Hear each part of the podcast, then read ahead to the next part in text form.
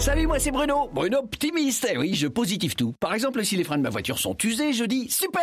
Et si mes pneus sont aussi usés, je dis trop super. Car en ce moment, chez Citroën, jusqu'à 320 euros de carburant sont offerts sur une sélection de prestations. Donc, plus j'entretiens ma voiture chez Citroën, et plus je fais de plein de super. Bref, super. Merci Citroën. Les services Citroën vous simplifient la vie.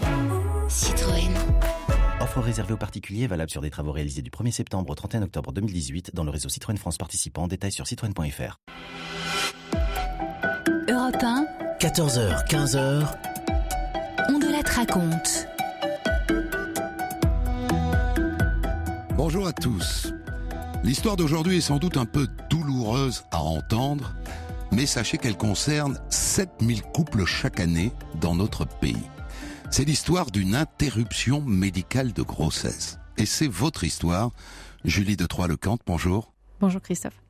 Vous la racontez dans un livre publié chez Michalon, Ma petite plume. Vous avez 25 ans quand vous tombez enceinte de votre premier enfant, un garçon, que vous décidez d'appeler Théo. Et à votre septième mois de grossesse, une échographie révèle que le bébé est malade et que sans doute il sera lourdement handicapé. Avec votre mari, Jean-Marie, vous prenez alors une décision extrêmement douloureuse, celle de pratiquer une interruption médicale de grossesse. Avant de raconter votre histoire qui est dure, je veux quand même dire que depuis vous avez eu quatre enfants et qu'à vous regarder, bah, il en arrive un cinquième, n'est-ce pas? Oui, tout à fait. C'est imminent. Hein C'est dans deux semaines à peu près. La réalisation de cette histoire est signée Céline Lebras. Europe 1, Christophe Ondelatte. Cette histoire commence assez naturellement par un mariage. Jean-Marie, voulez-vous prendre pour épouse Julie, pour l'aimer fidèlement dans le bonheur et dans les épreuves tout au long de votre vie? Oui. Julie, voulez-vous prendre pour époux Jean-Marie, pour l'aimer fidèlement dans le bonheur et dans les épreuves tout au long de votre vie? Oui. Julie et Jean-Marie, vous êtes désormais unis par Dieu dans le mariage.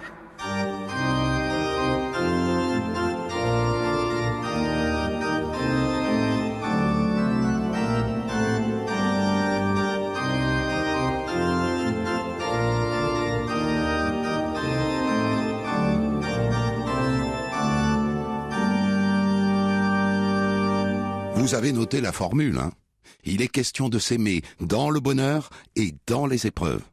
Les épreuves sont à venir. Pour l'instant, contentons-nous du bonheur. La soirée se poursuit avec la famille et les amis. On chante. On vous souhaite tout le bonheur du monde et que quelqu'un vous tende la main. Que votre chemin évite les bombes qui mènent vers de calmes jardins. Julie et Jean-Marie se connaissent bien au moment où ils se marient en août 2005. Ils se connaissent depuis qu'ils ont 12 ans. Ils étaient dans la même classe au collège et leur première galoche date de leurs 14 ans. Et après, comme ils n'habitaient pas à côté, ils en ont passé des heures au téléphone. Il n'y avait pas de portable à l'époque. Heureusement que le fil du téléphone était long. Comme ça, Julie pouvait s'enfermer dans la buanderie, loin des oreilles de son frère. Après, ils se sont un peu perdus de vue. Et puis, ils se sont retrouvés quand ils avaient 17 ans et ils sont devenus fusionnels tellement fusionnels que les parents ont dû céder, ils vivaient la semaine chez l'un et le week-end chez l'autre. Et puis, après, il y a eu leur premier nid, une chambre de bonne de 10 mètres carrés, toilette sur le palier, et aujourd'hui donc, le mariage.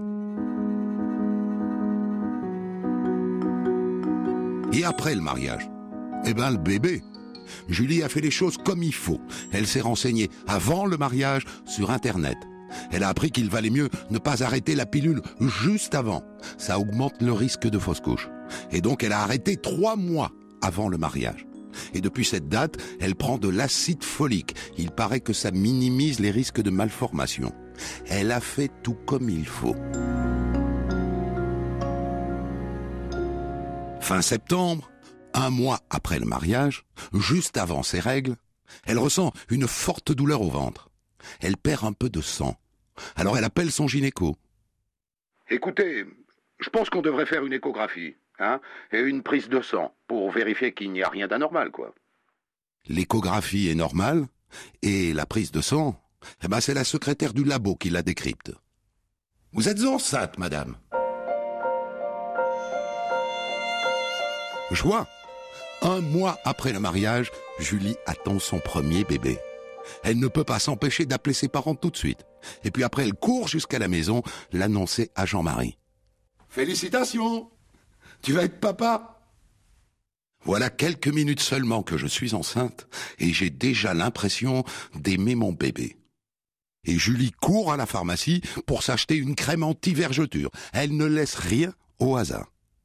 Là-dessus, le gynécologue appelle. Dites-moi, je viens de recevoir vos analyses de sang, là. Je trouve le taux de bêta-HCG un peu bas, hein. Donc on va faire une deuxième prise de sang. Je veux être sûr que vous n'êtes pas en train de faire une fausse couche, d'accord? Je viens d'apprendre que je suis enceinte et me voilà déjà à penser à la perte de mon bébé. Heureusement, la deuxième prise de sang est rassurante. Quelques jours plus tard, premier rendez-vous mensuel chez le gynéco. Bien, je vais faire une petite échographie hein, pour voir si tout est en place. Alors, allez-y, asseyez-vous, installez-vous. Voyons, voyons. À un mois, c'est jamais facile, hein Ah ben, il est là. Il est là, vous le voyez là Ben ça, c'est votre bébé. Dites-moi, docteur, on a prévu de partir en voyage de noces à l'île Maurice? C'est pas contre-indiqué? Non, pas de souci. Prenez du bon temps. Europe 1, on de la raconte. Je vous raconte aujourd'hui l'histoire de Julie, Julie de Troyes-le-Comte, qui, alors qu'elle était enceinte de son premier bébé, a dû avoir recours à sept mois à une interruption médicale de grossesse. Elle raconte son histoire dans un livre qui paraît chez Michelon, Ma petite plume. Elle sera à mes côtés tout à l'heure. Julie tombe enceinte un mois après son mariage avec Jean-Marie. Et dès le début de sa grossesse, on sent qu'elle a une inquiétude, la peur de perdre son bébé même si les premiers examens gynécologiques sont parfaitement normaux.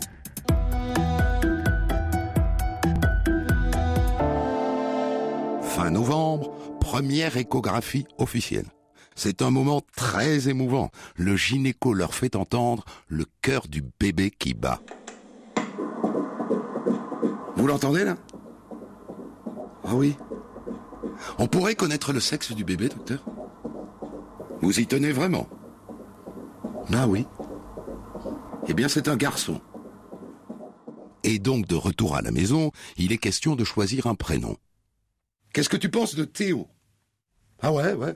Ouais, ça me plaît bien, Théo. Il s'appellera donc Théo. Et puis en février arrive la deuxième échographie, la plus importante. À ce stade, tous les organes sont visibles. Et là, Julie et Jean-Marie voient le bébé sur grand écran. Waouh Il fait des galipettes. Ils voient même son visage en 3D. J'ai tellement hâte de lui donner naissance, de le prendre dans mes bras, de pouvoir l'embrasser. J'ai tellement hâte.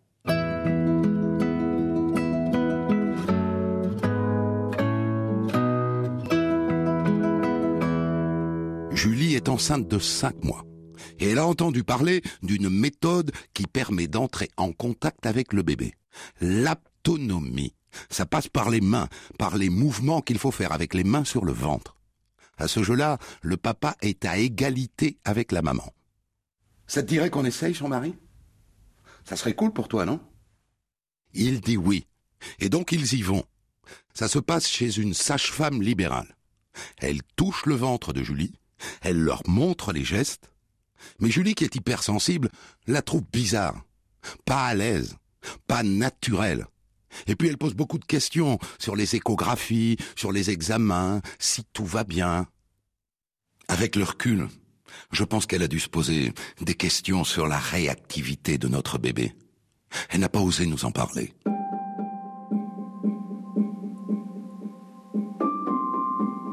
Début mars, on est à un peu plus de six mois de grossesse Julie ne peut plus faire le trajet en voiture pour aller travailler. Elle a des contractions le soir. Alors le gynéco décide de l'arrêter. Et là, il commence à acheter quelques vêtements. Et les copains à offrir des peluches. Pour les meubles de la chambre du bébé, ça attendra parce que depuis leur mariage, ils sont sur la paille. Arrive la consultation du septième mois de grossesse, fin mars. Je suis contente je vais revoir Théo grâce à l'échographie. Pour la première fois, Julie y va seule. Ni Jean-Marie, ni sa mère n'ont pu se libérer. Bonjour madame. Suivez-moi. Alors comment allez-vous? Oh bien mieux. Mieux depuis mon arrêt. J'ai moins de contractions. En revanche, mon poids, gros décollage, hein. Faut que je fasse attention. Bah oui, surtout que Pâques arrive. Hein. Attention au chocolat, hein. Bien, venez. Installez-vous sur la table. Voyons, voyons. Ah, le col est bien fermé. Hein. Hauteur utérine correcte. Et là, il sort un stéthoscope. Il le pose sur le ventre. Il veut écouter le cœur. Je l'entends pas bien. Bon, c'est sûrement parce qu'il bouge. Voyons, je vais faire une échographie. Il est là. Je le vois bouger. Le gynéco éteint son moniteur. Son visage a changé. Il lui prend la main. Je suis désolé, madame. Votre bébé est malade. Et elle, elle n'a pas compris. Elle sourit encore. Il a ce qu'on appelle de l'acide fétal. C'est-à-dire du liquide dans l'abdomen, en, quantité importante hein, et inquiétante. C'est grave. Il faut faire des examens pour voir d'où vient cet acide, mais c'est grave. Même si j'ai eu des patientes dont les bébés ont eu le même souci et qui sont nés sans problème. Mais c'est grave. J'ai la tête qui tourne. J'entends plus rien. Je sais plus où je suis. Le gynéco prescrit des examens en urgence cet après-midi dans un centre d'échographie. Il est midi et demi. Julie monte dans sa voiture et elle s'effondre. Et puis elle prend son téléphone, elle appelle Jean-Marie, elle est en larmes, il a du mal à comprendre. Il arrive, il allait voir un client, il fait demi-tour, il arrive. Ensuite Julie appelle sa maman, normal, et elle aussi, elle dit qu'elle arrive.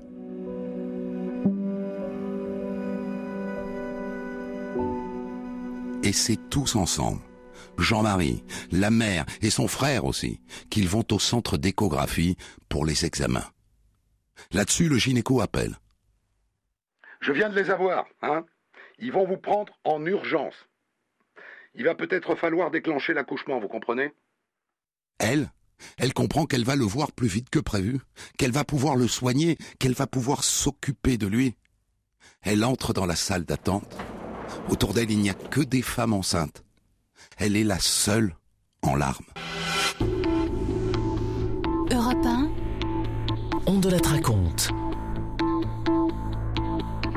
Je vous raconte aujourd'hui, tiré de son livre qui paraît chez Michalon, Ma petite plume, l'histoire de Julie de Troyes-le-Cante, qui sera là tout à l'heure. Julie se marie avec Jean-Marie, qu'elle connaît depuis le collège, en août 2005. Elle tombe enceinte un mois après. Et à sept mois de grossesse, au cours d'une échographie, son gynécologue lui annonce que le bébé est malade. Il a de l'acide dans l'abdomen, il envisage de déclencher l'accouchement et prescrit en urgence une échographie complémentaire. Bonjour madame. Votre gynécologue m'a appelé. Il m'a expliqué ce qui se passait. Allez-y. Installez-vous sur la table, je vais vous faire une échographie. Ils sont deux médecins à regarder l'écran. Ils parlent entre eux, ils jargonnent. Julie ne comprend rien. J'essaye de rester calme. Je serre très fort la main de mon homme. Je le sens aussi angoissé que moi. Et puis ils éteignent l'écran. Vous pouvez vous rhabiller. Et ils se mettent à expliquer. Bien. Il y a deux choses. D'abord, il y a cette poche de liquide au niveau de l'abdomen dont euh, vous a parlé votre gynéco. Et puis, il y a un œdème au niveau du visage. On a besoin de faire des examens complémentaires. Votre malheur, c'est qu'on est vendredi, donc euh, ça se fera lundi à l'hôpital de Poissy, dans le service des grossesses à haut risque. D'accord? Le week-end, je ne vous dis pas, une angoisse. Julie, qui est croyante mais pas pratiquante, prie tout le week-end. Et elle culpabilise en plus. Qu'est-ce que j'ai pu faire pour que mon bébé tombe malade du jour au lendemain? J'essaye de chercher un coupable. J'essaye de chercher une explication.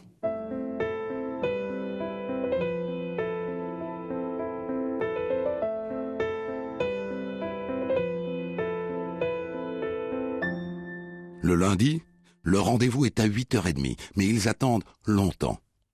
Ah, pardon pour le retard. Je vous ai pris entre deux rendez-vous, on est débordé. Nouvelle échographie. Ils sont quatre à jargonner entre eux. Deux internes et deux médecins. Là, tu vois, on voit clairement le problème de vessie.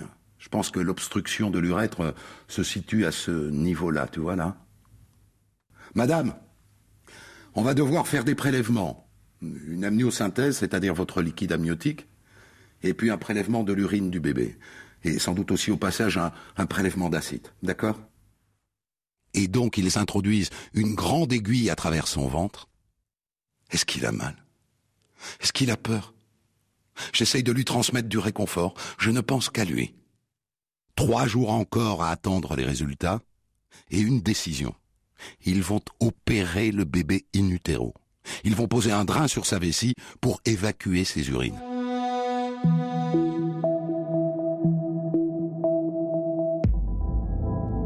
Trois jours plus tard, retour à Poissy. Nouvelle échographie. Et là, des regards qui ne trompent pas. Le docteur éteint le moniteur. Il prend la main de Julie. Je suis désolé, madame. Il y a une nouvelle complication. Il y a du sang dans le cerveau. On va faire une IRM. L'IRM a lieu dans la foulée. Et elle confirme la gravité de la situation. Madame, votre bébé a le cerveau noyé de sang. Surtout la partie gauche, d'ailleurs, de son cerveau, qui commande les fonctions vitales. La conséquence, c'est qu'il sera handicapé. Il sera handicapé très lourdement. Au minimum aveugle, muet, sourd. Peut-être tout ça en même temps. Et par ailleurs, il n'est pas certain qu'il survive à un accouchement. Je vous propose deux solutions. Soit on poursuit la grossesse, et on le prend en charge à la naissance, on fera ce qu'il faut hein, pour le sauver. Mais il sera handicapé. Ou alors... Et là, le médecin a des larmes qui lui montent aux yeux. C'est bouleversant. Ou alors nous pouvons décider d'interrompre la grossesse. Qu'est-ce qui est mieux? Je ne peux pas prendre la décision à votre place. Mais sachez qu'il n'y a pas de mauvaise décision. Hein. Quoi qu'il en soit, nous vous accompagnerons. D'accord? Nous nous retrouvons seuls avec Jean-Marie. Notre décision, nous la prenons relativement vite, en quelques heures. Si nous poursuivons la grossesse, sa vie ne sera que douleur et tristesse. Comment est-il possible que des parents décident de la mort?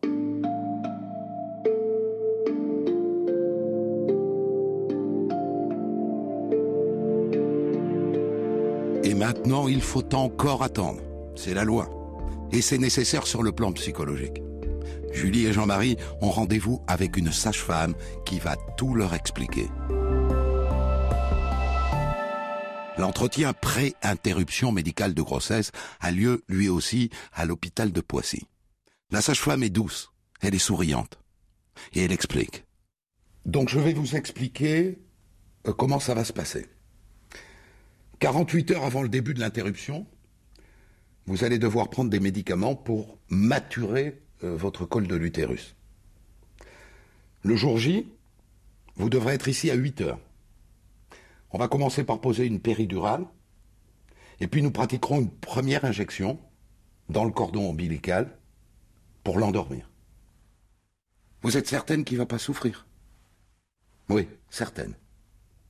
Ensuite, nous pratiquerons une deuxième injection pour interrompre la vie de votre bébé. Et ensuite, nous déclencherons l'accouchement.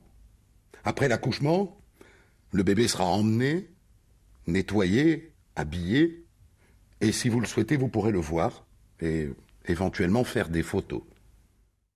Je peux vous demander quelque chose?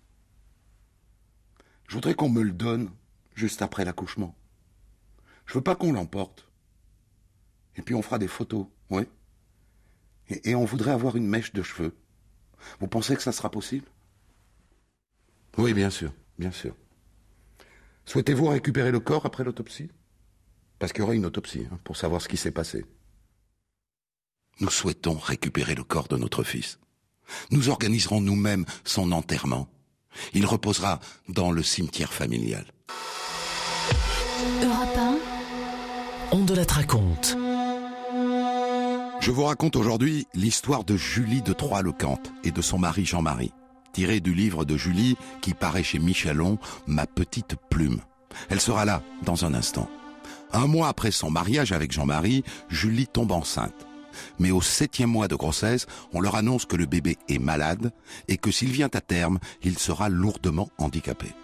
Ensemble, Julie et Jean-Marie, pour ne pas qu'il souffre, acceptent le recours à une interruption médicale de grossesse.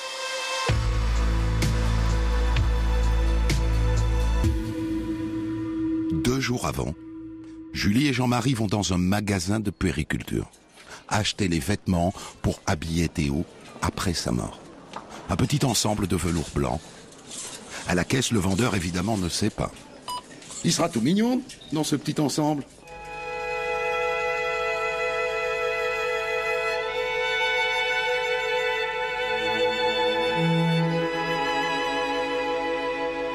Le lundi matin, nous y sommes. Sur la route vers l'hôpital de Poissy, la radio passe la chanson de Céline Dion. Vol.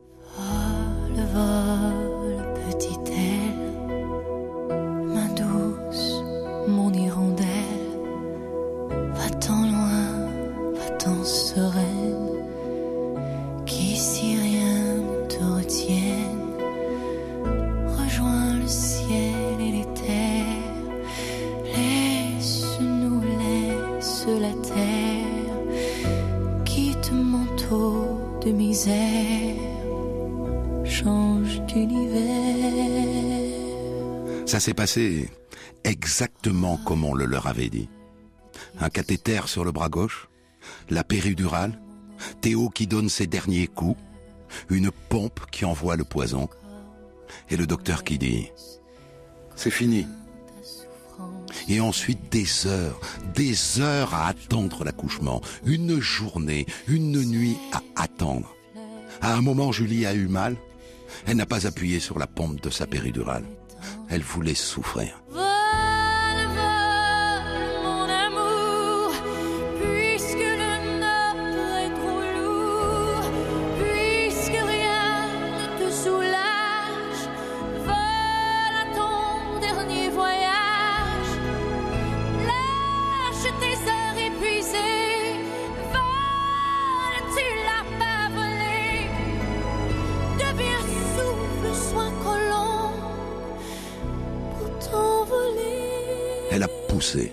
Poussé.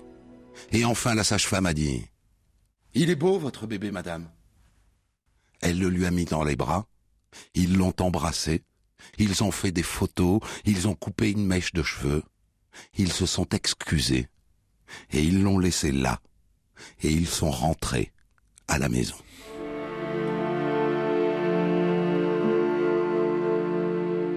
L'enterrement de Théo a lieu deux jours après. Un vendredi saint, le curé a accepté de faire une exception. Ils ont choisi un petit cercueil blanc capitonné de satin. Ils le mettent dedans eux-mêmes. Il est si léger. Ils mettent aussi le doudou que Julie avait brodé.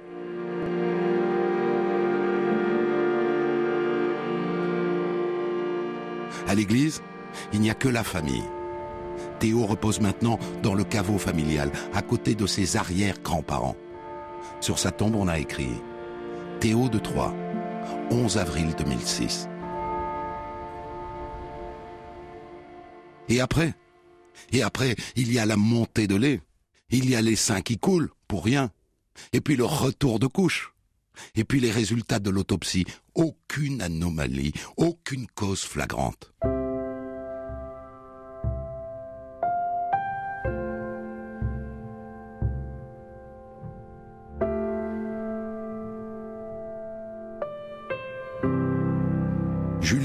Enceinte trois mois plus tard. Il s'appellera Antoine. Et puis après, il y aura Camille. Et puis Margot. Et puis Louise. Et un sixième qui arrive bientôt.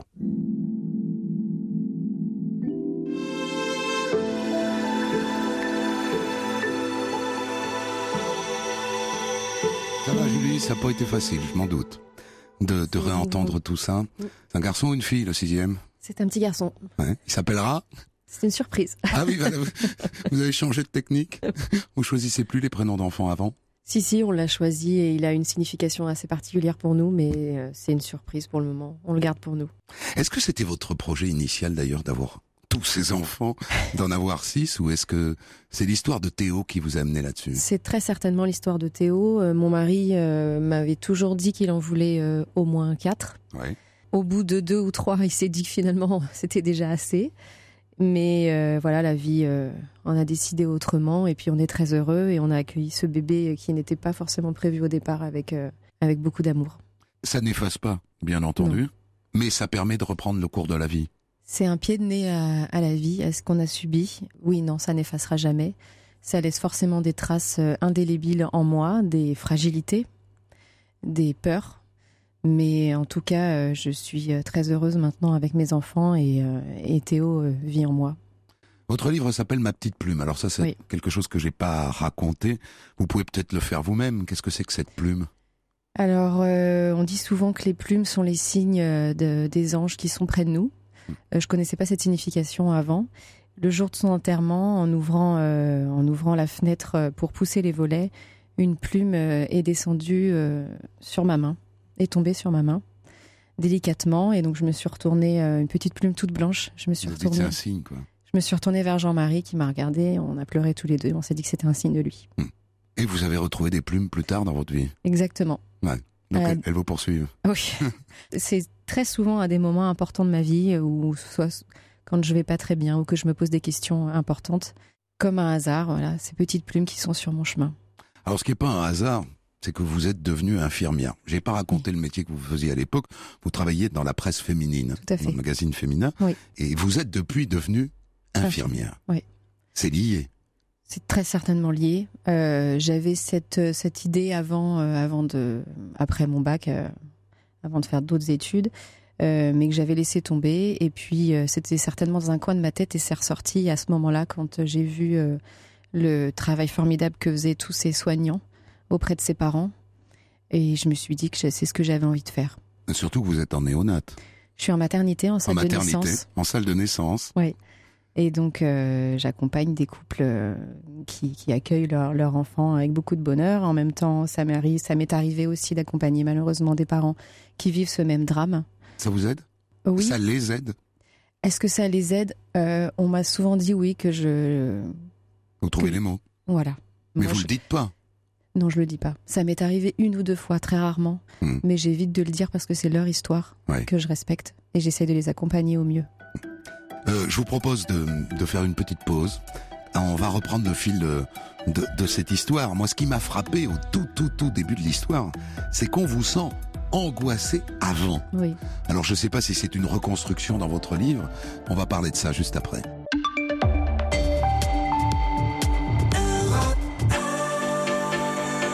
Jusqu'à 15h, vous écoutez Christophe Ondelat sur Europe 1. Christophe qui vous raconte une histoire très émouvante aujourd'hui. Je vous ai raconté aujourd'hui l'histoire d'une interruption médicale de grossesse en m'appuyant sur le livre très émouvant de Julie de Troyes-le-Cante paru chez Michalon, Ma petite plume.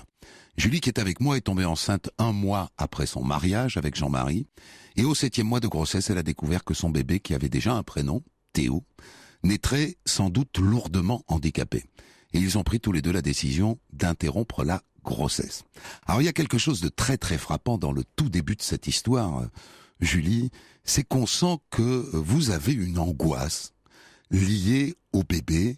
Vous arrêtez par exemple la pilule trois mois avant euh, le mariage parce qu'on vous a dit que il fallait arrêter longtemps avant le projet de bébé. Vous prenez ce fameux acide folique et puis euh, quand le, le- le gynéco vous demande une deuxième prise de sang, on, on sent tout de suite que la tension monte. Comment est-ce que vous expliquez ça? Et est-ce que c'est une reconstruction après la mort de Théo ou c'est sincère? Non, non, c'est sincère. euh, J'avais vraiment ces craintes. Pourquoi Est-ce que c'était un, un ressenti, un pressentiment Je ne sais pas. Je ne peux pas vous l'expliquer. vous abordez le bébé un peu comme un problème au départ, comme un risque. En tout cas, comme quelque chose de fragile, Mhm. comme un miracle quand tout va bien. Et donc, effectivement, dès le début, quand il y a ces, ces petites inquiétudes qui arrivent, euh, j'ai très très peur tout de suite de le perdre. Et en même temps, on sent que vous êtes une perfectionniste. Vous faites, je, je l'ai dit, j'ai employé l'expression, mais tout comme il faut, quoi. C'est vrai? C'est ça. Mais c'est toujours ça oui. dans votre vie. Oui, toujours. Vous êtes comme ça. J'essaye de tout faire comme il faut. Euh, bon, en l'occurrence, euh, ça ne ça nous a pas aidé, euh, ça nous a pas préservé de, de ce malheur. Euh, Vous mettez toutes les chances au fond de votre côté. C'est ça. Et est-ce que cette angoisse du, du risque vous a quitté depuis à travers les naissances qui ont suivi, puisqu'il y en a eu beaucoup, et puis là vous êtes sur le point d'accoucher, donc vous pouvez me répondre avec beaucoup de sincérité, Oui. vous êtes dedans.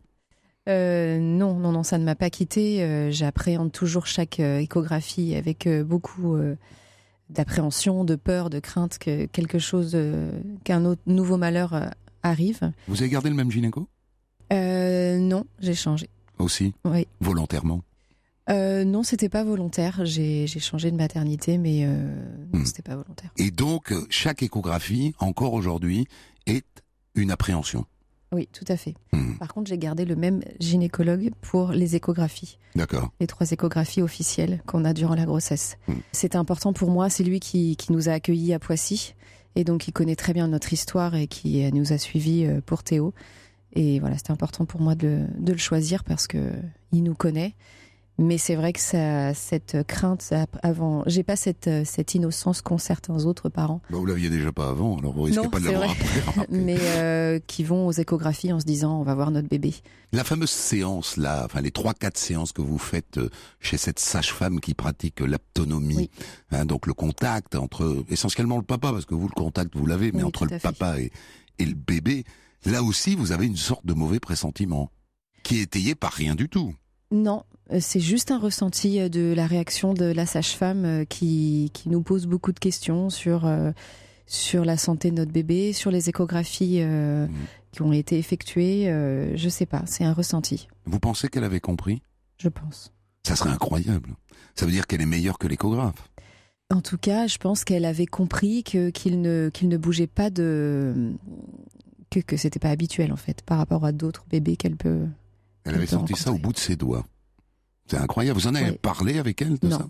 Jamais. Moi, j'aurais, j'aurais sauté sur elle pour savoir, parce que ça veut dire qu'elle est plus, plus forte que l'échographe. Et ça, parce qu'au moment où vous, vous faites cette séance avec elle, Oui. vous ne savez rien. Non, pas du tout. Il y a, y a rien. Il n'y a pas le début d'un signe. innocent. Non. Ouais. C'est absolument in- incroyable. Alors arrive évidemment euh, le septième mois de grossesse et cette annonce que le bébé a de l'acide dans l'abdomen. La séquence est assez rude parce que euh, il vous dit des choses et que vous, vous êtes au fond, vous avez le sourire accroché au visage de celle qui vient de voir son bébé. Quoi. Là, il y, a un- il y a un décalage. Vous vous souvenez de ce moment-là? Oui, tout à fait, je m'en souviens parfaitement. Euh, je réalisais pas du tout ce qu'il était en train de me dire, donc euh, pour moi, euh, ce que j'entendais ne, ne, ne- ne correspondait pas à la réalité, à, à ce que je ressentais, donc c'était pas, c'était pas possible en fait. On va se retrouver de l'autre côté de la pub. Je, je veux qu'on parle des médecins parce que euh, les médecins ne sont pas toujours adroits quand ils parlent. Ils peuvent être même très maladroits, très durs, très très secs. Vous racontez des beaux médecins Oui. dans votre livre Tout à fait. après la pub. Jusqu'à 15h, vous êtes avec Christophe Ondelat sur Europe 1. Comment se relever après une intervention médicale, une interruption médicale de grossesse? C'est la question que vous posez à votre invité Christophe aujourd'hui. Je vous ai raconté aujourd'hui l'histoire d'une interruption médicale de grossesse en m'appuyant sur un très beau livre signé Julie de Troyes Le Cante qui est en face de moi, paru chez Michalon, Ma petite plume. Julie, euh, vous êtes tombée enceinte en mois après euh, votre mariage avec Jean-Marie et au septième mois de grossesse, vous avez découvert que votre bébé, qui avait déjà un prénom, qui s'appelait, qui s'appelle Théo pour l'éternité, naîtrait sans doute lourdement handicapé et vous avez pris tous les deux la décision d'interrompre cette grossesse. On en était euh, dans le décryptage au, moment où euh, l'annonce vous est faite de la probabilité de ce handicap. Votre bébé ne sera pas viable. Je veux qu'on parle de la manière dont ça vous est dit, et d'ailleurs peut-être plus généralement de la manière dont les médecins vous ont accompagné pendant toute cette période qui est extrêmement difficile. Euh, a priori, d'après ce que j'ai lu dans votre livre, euh, ça s'est toujours bien passé. Ils ont toujours eu les bons mots. Oui. Tous. Tous, médecins et sages-femmes, on s'est sentis très très bien accompagnés, ce qui n'est pas toujours le cas. Je m'en doute. Euh, J'ai des témoignages de mamans qui me contactent et qui me disent que elles, ça ne s'est pas passé du tout comme ça. Nous, on a eu cette chance d'avoir des médecins humains et qui avaient effectivement les bons mots et qui nous ont laissé euh, prendre notre décision euh, en, en nous en respectant cette décision Ouais. et en nous, nous guidant au mieux. Vous, vous avez eu le sentiment qu'ils étaient, ils avaient travaillé ça euh, dans ce centre qui est spécialisé quand même euh, dans les grossesses difficiles, dans lequel va se passer toute la fin de l'histoire. Euh, on sent que les mots ne sont pas choisis au hasard. Oui, ils ont l'habitude malheureusement d'accompagner euh, des parents euh, qui vivent la même épreuve que nous et en tout cas, euh, ils ont cette, cette bienveillance et cette humanité pour, pour accompagner ces parents. Dans, dans ce centre, d'ailleurs, vous le dites, vous le suggérez à un moment. En gros, il, il y a une interruption médicale de grossesse par jour. Hein, Oui. c'est ça. À peu près. D'ailleurs, ça je l'ai pas raconté, mais euh, ça se passe au milieu des autres, enfin un peu à l'écart. Mais vous entendez pendant que vous accouchez de ce bébé mort, vous entendez les cris des bébés qui naissent. Oui, tout à fait. On essaye de nous mettre dans la salle de naissance la plus éloignée des autres pour ne pas entendre, pour ne pas avoir à faire face à, aux cris des bébés et parfois aux cris des mamans. Euh, mais malgré tout, euh, on entend quand même. Et, euh, Alors il y a une chose qui m'a beaucoup intéressé, c'est que vous, le dites, vous êtes chrétienne. Oui. Non pratiquante à l'époque. Je sais pas si depuis. euh, Si. vous, vous êtes toujours non pratiquante. euh, si, si, je pratique. Vous êtes mis à, mise à pratiquer Oui. depuis. À partir du moment où, où Théo est malade, vous priez Beaucoup, oui. beaucoup, avec cette foi du charbonnier qui pense que la prière va transformer le réel. C'est ça. Vous croyez à ça? En tout cas, j'ai essayé d'y croire et je me Mhm. suis dit que forcément, si euh, ça ne pouvait pas nous arriver, que notre bébé allait forcément guérir. Jean-Marie aussi est croyant? Oui. Euh, Est-ce que votre foi tous les deux pèse sur la décision d'interrompre la grossesse? Non. Là, sur le moment? Sur le moment, non. Ça aurait pu être euh, effectivement le cas. Euh, mais non, parce qu'en fait, nous, dans notre tête, ce qu'on veut vraiment pas, c'est qu'il souffre. Lui offrir une vie de souffrance. C'est ça le critère. Oui, tout à fait. Est-ce que dedans, il y a un peu de votre vie aussi De souffrance? Un enfant handicapé, c'est aussi lourd pour les parents. Oui, et alors on a aussi pensé à la fratrie éventuelle Oui. qui pouvait arriver après, à qui on pouvait pas imposer ça. Mm. Euh, mais principalement, c'était vraiment la souffrance de notre bébé. Il ne vous est jamais arrivé de regretter votre choix? Si, souvent, Souvent. dans les premières années qui ont suivi, euh, jusqu'au jour où j'ai demandé le compte-rendu de l'autopsie euh, et que j'ai lu euh, les résultats et j'ai compris qu'effectivement, il était très gravement malade. Euh, vous vous êtes trouvé lâche? De ne pas avoir su affronter le handicap de votre enfant éventuellement? Euh, je me suis dit, euh, qu'est-ce qui se serait passé si, si euh, on avait poursuivi la grossesse, s'il était né, parce que comme il était vraiment très malade, on nous avait bien dit qu'il pouvait décéder durant les deux derniers mois ou à l'accouchement. Mhm.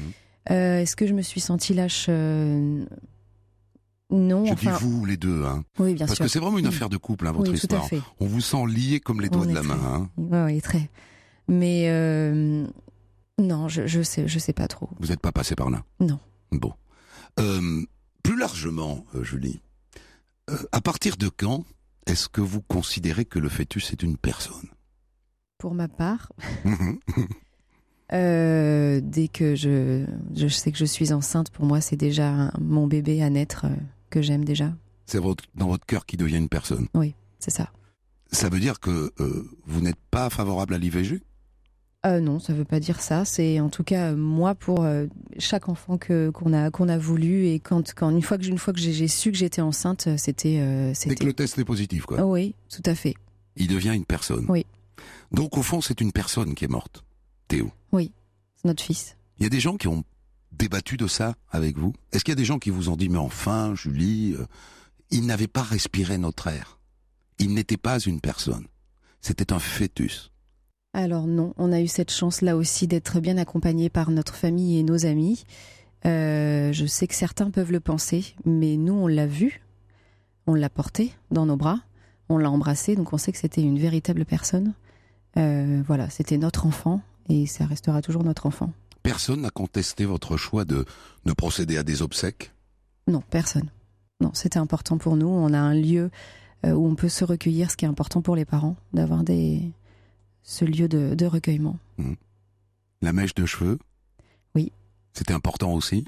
Oui, parce que c'était le symbole de, de son existence. Il y a l'ADN dans Réel. le cheveu. Oui, Vous le savez, ça Oui. Mhm. Donc, au fond, euh, sa vie est résumée dans un cheveu. exactement. Mhm. Ce qu'il a été. Oui, tout à fait. Il vous arrive encore aujourd'hui de d'aller la toucher cette mèche de oui, cheveux? ça m'arrive. Ouais. Plus rarement, bien sûr. Mais je sais qu'elle est là, enfin que tous ces, tout ce qui, tous les souvenirs qui, que j'ai de, de Théo sont dans une boîte euh, dans ma chambre et euh, si j'ai besoin de, de, de les voir et de les sentir et de les toucher, je, je peux. Je vous remercie beaucoup. Merci à vous. Julie, j'étais con- content de passer ce moment avec vous. Je me doute, c'est pas évident de faire ça alors que vous êtes sur le point d'accoucher de votre de votre sixième enfant, puisqu'on a on a décidé de comprendre Théo dans la dans la fratrie. Donc c'est votre sixième enfant. Mais euh, je, en tout cas, je vous remercie. Voilà d'avoir partagé tout ça avec parler. nous et avec les 7000 familles françaises Oui. qui cette année seront confrontées à la même histoire que vous. C'est important de penser à eux parce que souvent les, les gens se sentent euh, pas compris, pas bien accompagnés.